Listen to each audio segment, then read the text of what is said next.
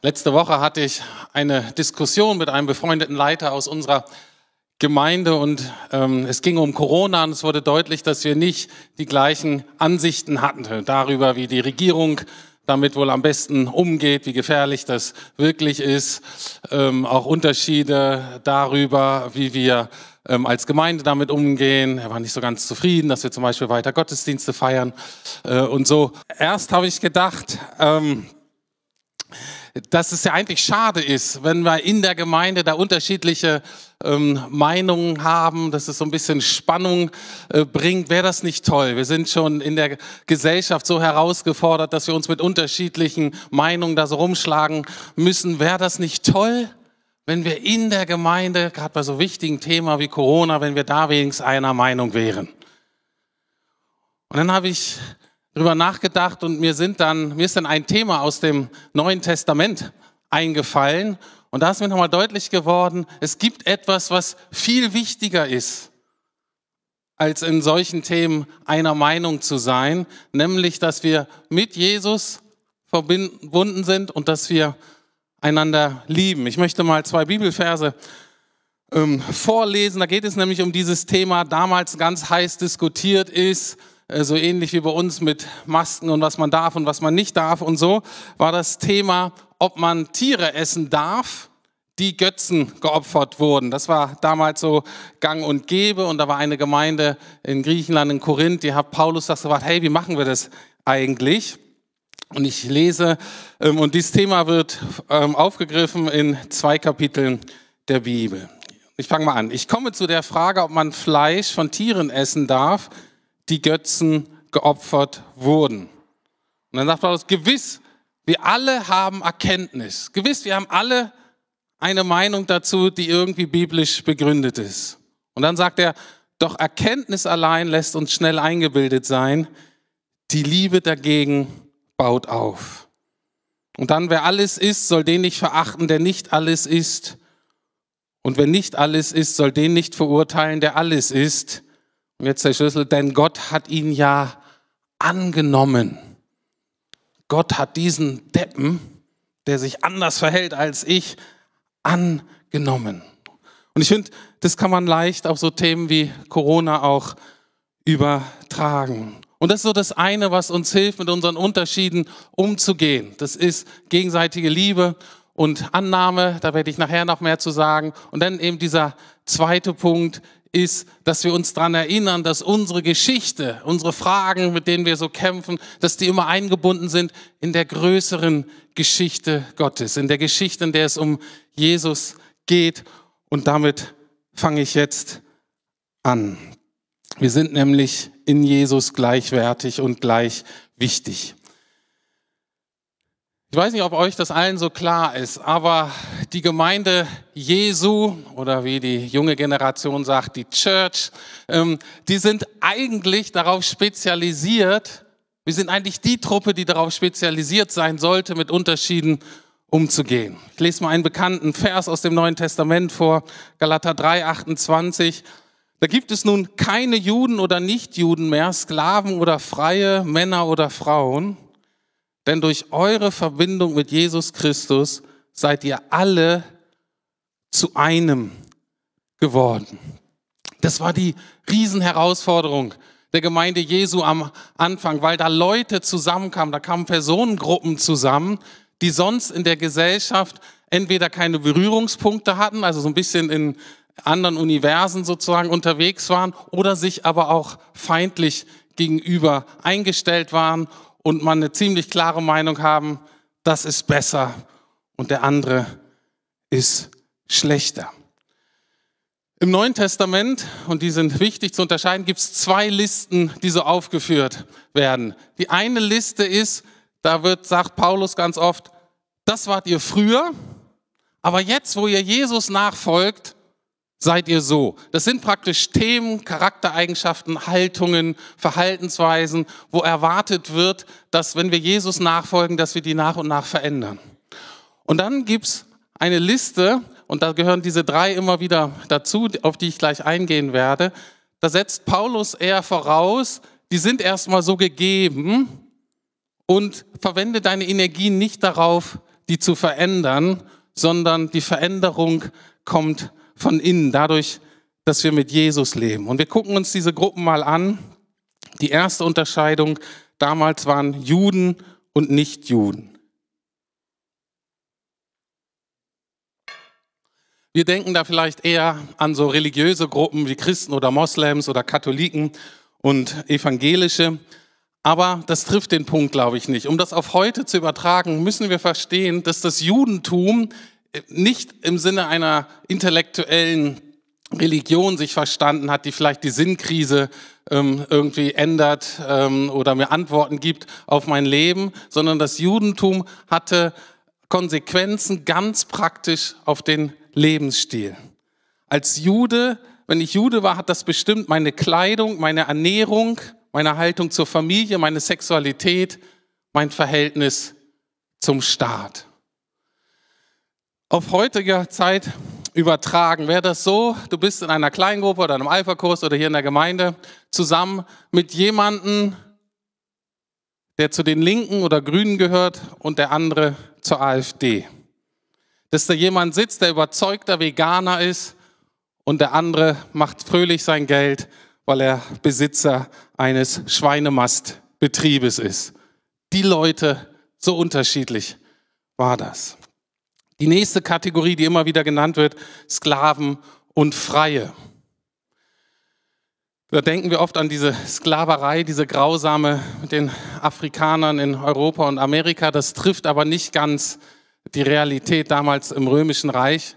Auf heute übertragen könnte man eher große wirtschaftliche und soziale Unterschiede da aufgreifen.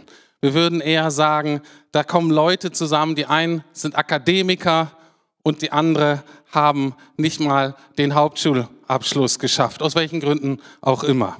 Da sitzt der Millionär wie selbstverständlich neben dem Hartz-IV-Empfänger. Und ihr könnt euch vorstellen, völlig andere Lebensrealitäten, aber die gehören zusammen. Und der andere ist, wie heute auch, Männer und Frauen. Ähm, da hat sich grundsätzlich, glaube ich, nichts geändert. Da gibt es Paare, die kommen gut miteinander aus und äh, die anderen, die machen sich das Leben schwer. Damals war aber das Leben so aufgeteilt, wie wir es heute noch so von traditionellen ähm, Kulturen kennen nämlich eher ähm, die Frau hat er zu Hause gewaltet, war er, äh, ähm, ja, war er für die Familie zuständig und der Mann eher so fürs öffentliche Leben. Und ganz ähnlich wie heute in Berlin war das so, dass das, was zu Hause geschah, wurde als zwar notwendige Tätigkeiten erachtet, aber eher minderwertig. Und das, was der Mann machte, irgendwie öffentlich in der Arbeit, Vertretung in der Stadt, das wurde als höherwertig angesehen. So, und jetzt ist ja die ganz entscheidende Frage, wie ist aus diesem bunt zusammengewürfelten Haufen, wie ist aus Leuten, die sonst nichts miteinander zu tun haben, wie ist daraus eine Bewegung geworden, die einerseits von außen ziemlich einheitlich wahrgenommen wurde und die innerlich so gefestigt war, dass sie erst das römische Reich und dann eigentlich die ganze Welt nach und nach verändert hat und zum Beispiel die kulturelle Grundlage Europas geworden ist. Wie ist das möglich gewesen? Und die Antwort findet sich auch in diesem Vers. Die Antwort ist in Christus. Und zwar in Christus. Warum ist Jesus die Antwort auf diese Unterschiedlichkeiten? Weil hinter diesen einzelnen Gruppen steht eine ganz entscheidende Lebensfrage. Bei den Fragen, ob man Jude ist oder nicht, war die Frage der Zugehörigkeit. Gehöre ich vollwertig zum Volk Gottes? Darf ich ganz sicher sein, dass Gott mich angenommen hat? Oder bin ich nur so ein Bürger zweiter Klasse? Bin ich so eine Art Stiefkind? Und in Jesus war klar, egal wo du herkommst, Du bist vollwertiges Kind Gottes. Die Frage der Zugehörigkeit war in Jesus vollkommen geklärt. Dann die zweite Frage, ähm, ne, Freie und Sklaven, ist eben die Frage des eigenen Wertes. Wie viel bin ich wert? Wie wertvoll ist mein Leben? Auch heute, das kann man daran orientieren, wie viel Geld man hat und welche Stellung man in der Gesellschaft hat. Oder aber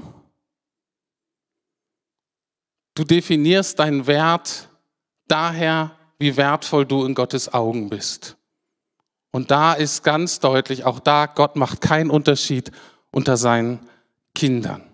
Alle, die ihre Schuld bekannt haben, alle, die Vergebung empfangen haben von Gott, alle, die Kinder Gottes sind, haben einen unermesslichen Wert, weil sie Kinder des Königs sind, des Herrschers der Welt.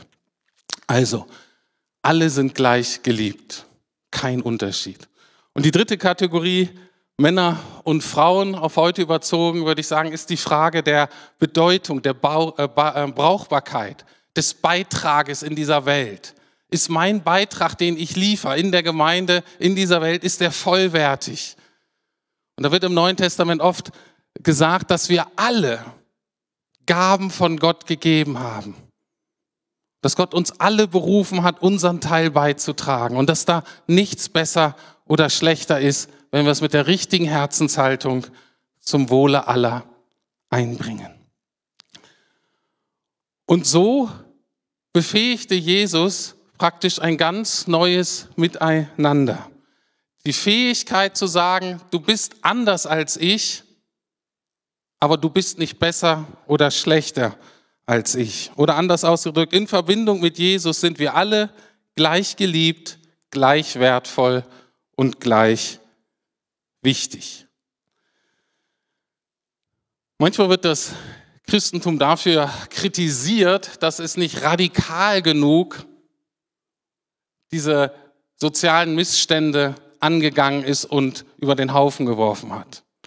Und dabei wird übersehen, dass das Christentum eine viel radikalere, mit der Zeit viel radikalere Umwälzung der Gesellschaft geschafft hat, weil durch das Christentum, durch die Nachfolge Jesu, nämlich das Leben in diesen Kategorien, die vorgegeben wurden, völlig verändert wurde.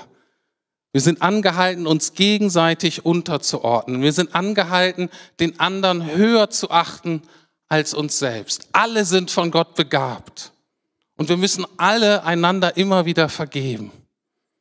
Und was das bewirkt hat, ist, dass diese Unterschiede, die sonst in der menschlichen Gesellschaft so riesig sind, durch diese Haltung, Herzenshaltung einander gegenüber, schrumpfen die auf ein Mindestmaß zusammen. Natürlich gibt es immer noch weiter Männer und Frauen. Damals gab es Sklaven äh, und äh, Sklavenhalter. Auch heute gibt es Reiche und Arme und so weiter.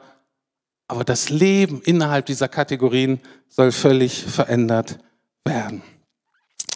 Anders ausgedrückt, es entsteht eigentlich eine völlig neue Art von Mensch. Nämlich ein Mensch, der einerseits absolut überzeugt ist von seinem eigenen Wert, von seiner eigenen Bedeutung. Ich bin total wichtig, weil ich Kind Gottes bin, weil ich Diener des Königs bin. Riesen Selbstwertgefühl und gleichzeitig Menschen, die sich nicht so nicht wichtig nehmen, weil sie wissen, es geht ja gar nicht um mich, sondern es geht um Jesus. Wenn wir jetzt mal so gucken in unsere Gesellschaft, was da für Menschen, ich sag mal, produziert werden durch die Kräfte, die gerade wirken, habe ich oft den Eindruck, dass genau das Gegenteil ist. Menschen mit einem sehr angeschlagenen Selbstwertgefühl, sehr unsicher, aber wahrscheinlich als Reaktion sich unendlich wichtig nehmen. Und diese Kombination ist explosiv. Und diese neue Gemeinschaft der Jesus-Nachfolger, die hatte eine neue Botschaft. Weil diese menschlichen Kategorien nicht mehr so wichtig waren, ging es nicht darum zu zeigen, wie vorher, ich helfe dir, Jude zu werden. Ich helfe dir, wie du gesellschaftlich vorankommst, wie du vielleicht nicht mehr Sklave sein musst. Ich helfe dir, damit du unabhängig von deinem Mann wirst. Das war nicht deren Botschaft. Deren Botschaft war, lern Jesus kennen. Weil in der Nachfolge Jesu wird sich dein ganzes Leben vollkommen verändern. Als Mann oder Frau, als Sklave oder Freier, als Jude oder Nicht-Jude. Und deswegen ist diese Gemeinschaft von Jesus-Nachfolgern im Kern auch immer missionarisch oder evangelistisch. Und aus diesem Grund machen wir auch Alpha mal wieder oder andere Kurse, weil wir sagen, es ist das Beste, was Menschen begegnen kann. Es ist nicht, ob sie einen Job finden oder die richtige Frau oder Karriere machen, sondern dass sie Jesus kennenlernen. Das war der erste Punkt, sehr ausführlich. Ähm, es geht um Jesus. Den zweiten mache ich etwas kürzer. Also, wir sind in unserer Unterschiedlichkeit nicht nur gleichwertig und gleich wichtig, sondern wir sind auch gleich geliebt. Und deswegen werden wir aufgerufen und befähigt, einander zu lieben. Ich weiß nicht, ob euch das schon mal aufgefallen ist. Jesus hat gesagt, ich gebe euch ein neues Gebot. Und das fällt uns nicht so auf, weil das alte Gebot eigentlich schon ziemlich gut war. Das alte Liebesgebot äh, lautete, du sollst Gott, deinen Herrn lieben, von ganzem Herzen, ganzer Kraft und so weiter, und deinen Nächsten wie dich selbst. Und dieses wie dich selbst ist so ein bisschen der Schwachpunkt, der auch gerade im 20. Jahrhundert von der Poppsychologie sehr ausgeschlachtet wurde. Wenn du dich selbst nicht lieben kannst, naja, dann kannst halt die anderen auch nicht lieben. Das war so ein bisschen der Schwachpunkt im alten Gebot und deswegen sagt Jesus, ich gebe euch ein neues Gebot. Da gibt es nämlich dann keine, äh, keine Entschuldigung mehr, dass wir den anderen nicht lieben. Warum nicht? Weil Jesus sagt, ich gebe euch jetzt ein neues Gebot, liebt einander. Wie? Genauso wie ich euch geliebt habe, sollt ihr einander lieben. Das heißt, das Entscheidende ist, immer wieder diese Liebe zu empfangen und dann dem Nächsten weiterzugeben. Und wir schauen jetzt mal ein Video von Martin und Karen Franz aus unserer Gemeinde, die netterweise uns einen kurzen Einblick in ihren Ehealltag gewähren.